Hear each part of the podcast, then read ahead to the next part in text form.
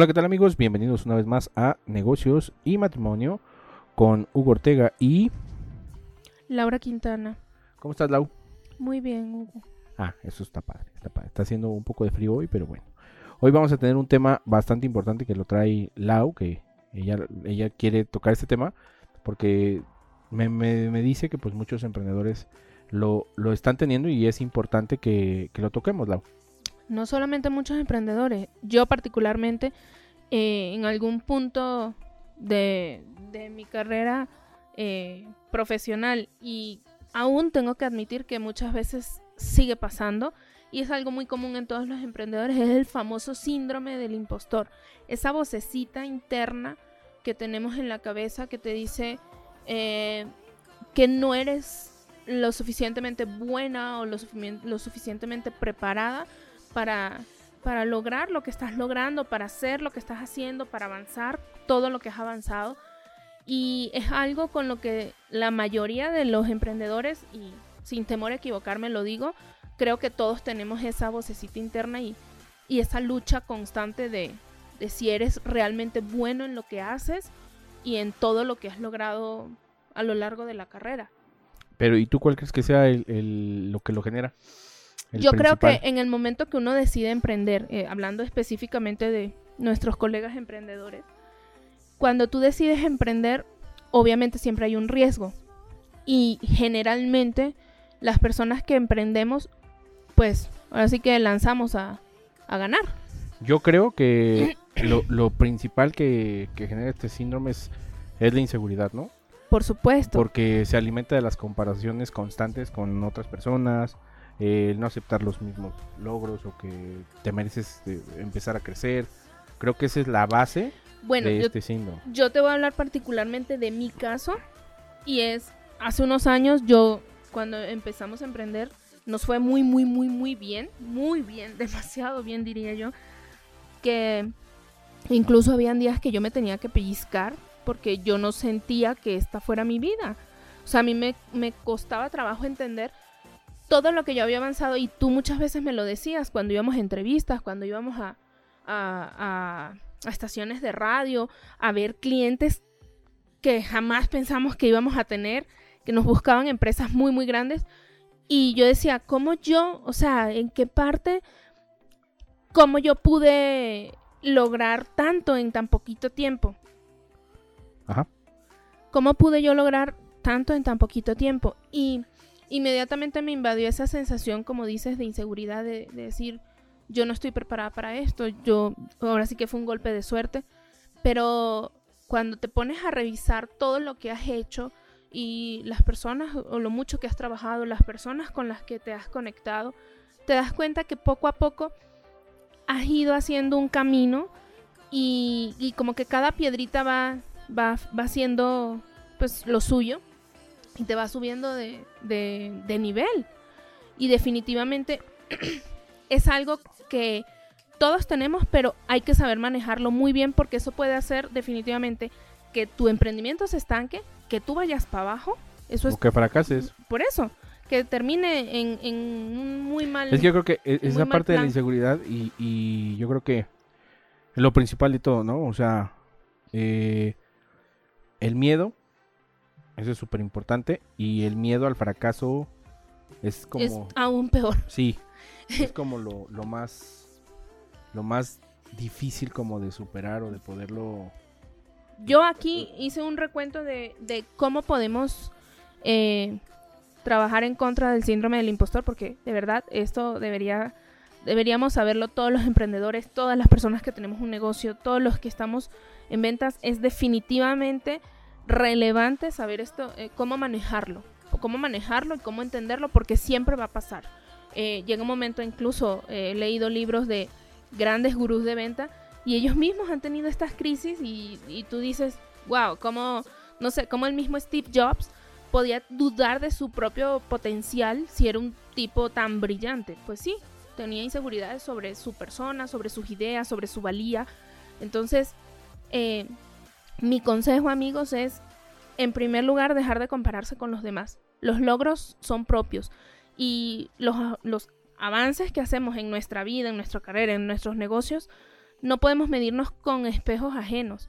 Definitivamente, cada quien sabe como que eh, lo mucho o lo poco que hemos trabajado, lo que nos ha costado. Entonces, aquí tenemos un recuento de cómo podemos trabajar el síndrome del impostor para seguir avanzando siempre y llevar el negocio o los negocios a los mejores términos. Uno, dejar de compararse con, las con otros. No podemos medir los éxitos con espejos ajenos. ojo, una cosa es que tú te compares y otra cosa es que tú veas a tu competencia. Son dos cosas completamente distintas. No lo, no lo vayan a. No, incluso cuando es competencia tienes que. Tú no sabes a ciencia cierta las circunstancias de por qué el otro está a lo mejor más arriba que tú o más, o más con una marca más consolidada. O sea, no sabemos O que te puede decir que está consolidada y no es cierto. Exactamente. Que eso también se ve mucho en, marcas digitales. O sea, ahí, ahí podríamos hablar, por ejemplo, de las marcas que... Tienen 500 mil seguidores. Y... Sí, y que... No, es que 500 mil seguidores, sí. ¿Cuántos likes tiene su última foto? 10, por, favor. no es congruente. Son seguidores comprados, o sea, no tienes un, una empatía con tus seguidores. Así es. Dos, hablar sobre el tema, mencionarlo, aceptarlo. Ese es el primer punto donde hacernos ¿Y humildes. ¿Con quién lo puedes hablar? Con tu pareja, con otros emprendedores. Eso es vital porque cuando haces esa conexión tú dices, oye, yo también siento lo mismo y tú sientes que estás normal, que no estás loco y que no y que tú no solo tienes ese, ese problema. Entonces, el, el comentarlo con otras personas definitivamente puede ayudar a, manejarlo mucho mejor. Otro puede ser muy importante, yo creo, eh, eh, es muy importante que tengan la estadística de cómo van sus negocios, de cómo, cómo van no todos los negocios siempre están así arriba, arriba, arriba. Hay momentos en los que se estanca. Eh, la, curva baja un poco y ahí es donde tú también puedes decir, ok, ¿qué acciones tomo para que volvamos a levantar? Hacer un chequeo de los logros, definitivamente. Claro. Eso, todo lo que sea medible y que al fin, como es medible, tú te das cuenta qué es lo que has, que lo que estás haciendo lo estás haciendo bien o lo estás haciendo mal y si lo estás haciendo mal, pues tienes que corregir. Entonces no hay, o sea, no hay, no hay pierde en ese, en ese, en ese punto.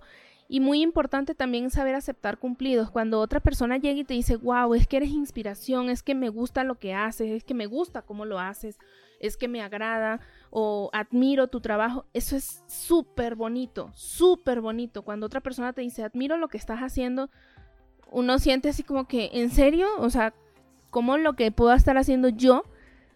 Y, de verdad es, es tan, eh, yo diría, sin sonar muy romántica, es tan inspirador eh, el saber que, que lo que tú haces, otra persona lo está viendo y que tú sirves de ejemplo para otra persona, una, te hace, tienes mucha responsabilidad en los hombros y te hace muy humilde. Tienes que ser muy humilde para aceptar ese tipo de cumplidos.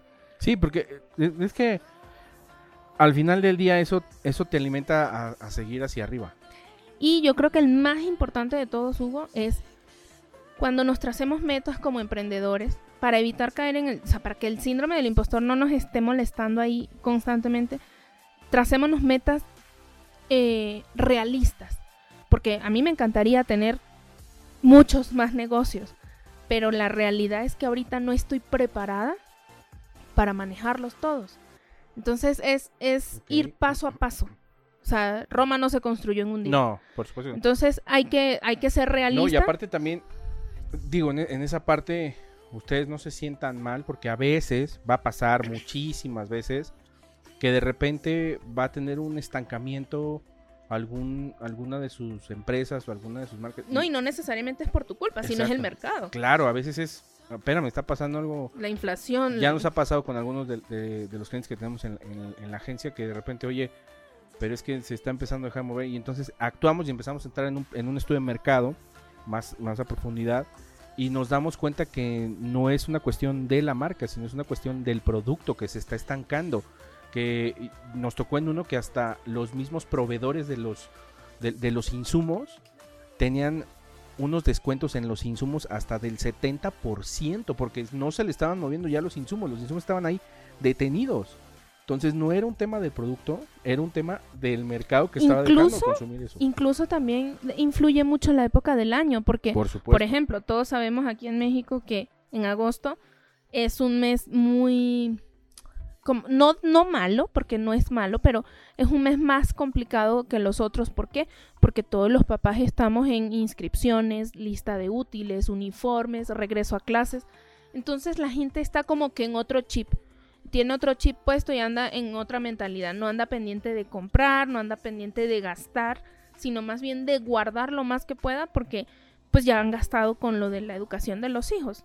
Entonces es, es eh, prepararse y anticiparse ante estas cosas y no decir, ay, es que no me está saliendo, es que no estoy funcionando, es que algo estoy haciendo mal. No, entender eso y más bien prepararse. Y no se desesperen. Exactamente. No se desesperen, porque si se desesperan, van a tomar una mala acción y probablemente puedan hacer algo que, que degrade su marca, que degrade su producto y que ustedes se sientan mucho, mucho, muy mal y decir, es que no la hice.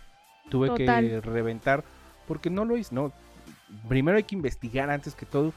Investiguen, dense cuenta en dónde está el tema. A veces, muchas veces y más, sobre todo en los latinos, está el tema que yo estoy muy en contra de la guerra del pesito. Creo que si entre todos los que manejamos los ciertos productos, que entre todos nos unamos y decir, a ver, este producto se va a manejar en tal precio para que todos seamos competitivos, pero cada quien pues, va a buscar la forma de entrar con un distribuidor, con otro distribuidor, pero desgraciadamente entre los latinos es la guerra del pesito y del pesito, del pesito, y, el tema no es la guerra del pesito o del dolarito, o sea, al, no, final que le estás dando en la torre al producto. Al producto, o sea, nos pasó porque tuvimos un, producto que se vendía bastante bien en un, en un precio muy bueno. Bueno, y llegó otro que dijo, no, yo lo vendo en centavos, y tuvimos una charla, oye, ¿Por qué no? Pues si estás en el mismo rango, pues manténlo, pues tú también gana. No, no, no, yo voy, es, un producto de oportunidad y lo voy a vender así.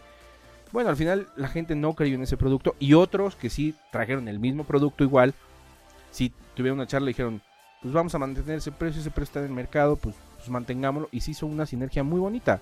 Entonces, no se estresen, eh, todos vamos a lograr éxito en la vida de distintas formas. Así que y con base en lo que trabajemos, definitivamente. Claro, confíen mucho en lo que ustedes están haciendo. Confíen mucho, confíen muchísimo, muchísimo, porque es la base para que su negocio tenga muchísima, pero muchísima, muchísima, eh, pues es que no, no, lo quiero mencionar en el tema de dinero, sino que tenga muchísima abundancia en todos los sentidos. No, es que el dinero al fin y al cabo pues influye, quieras o no, en otros, determina mucho otros aspectos de la vida y qué mejor que no tener que preocuparnos por el dinero. Así es. Pues bueno, nos escuchamos en el que sigue, Lau. Muchísimas gracias por escucharnos, amigos, por acompañarnos. Soy Laura Quintana. Y yo soy Hugo Ortega. Chau, chau. Chau.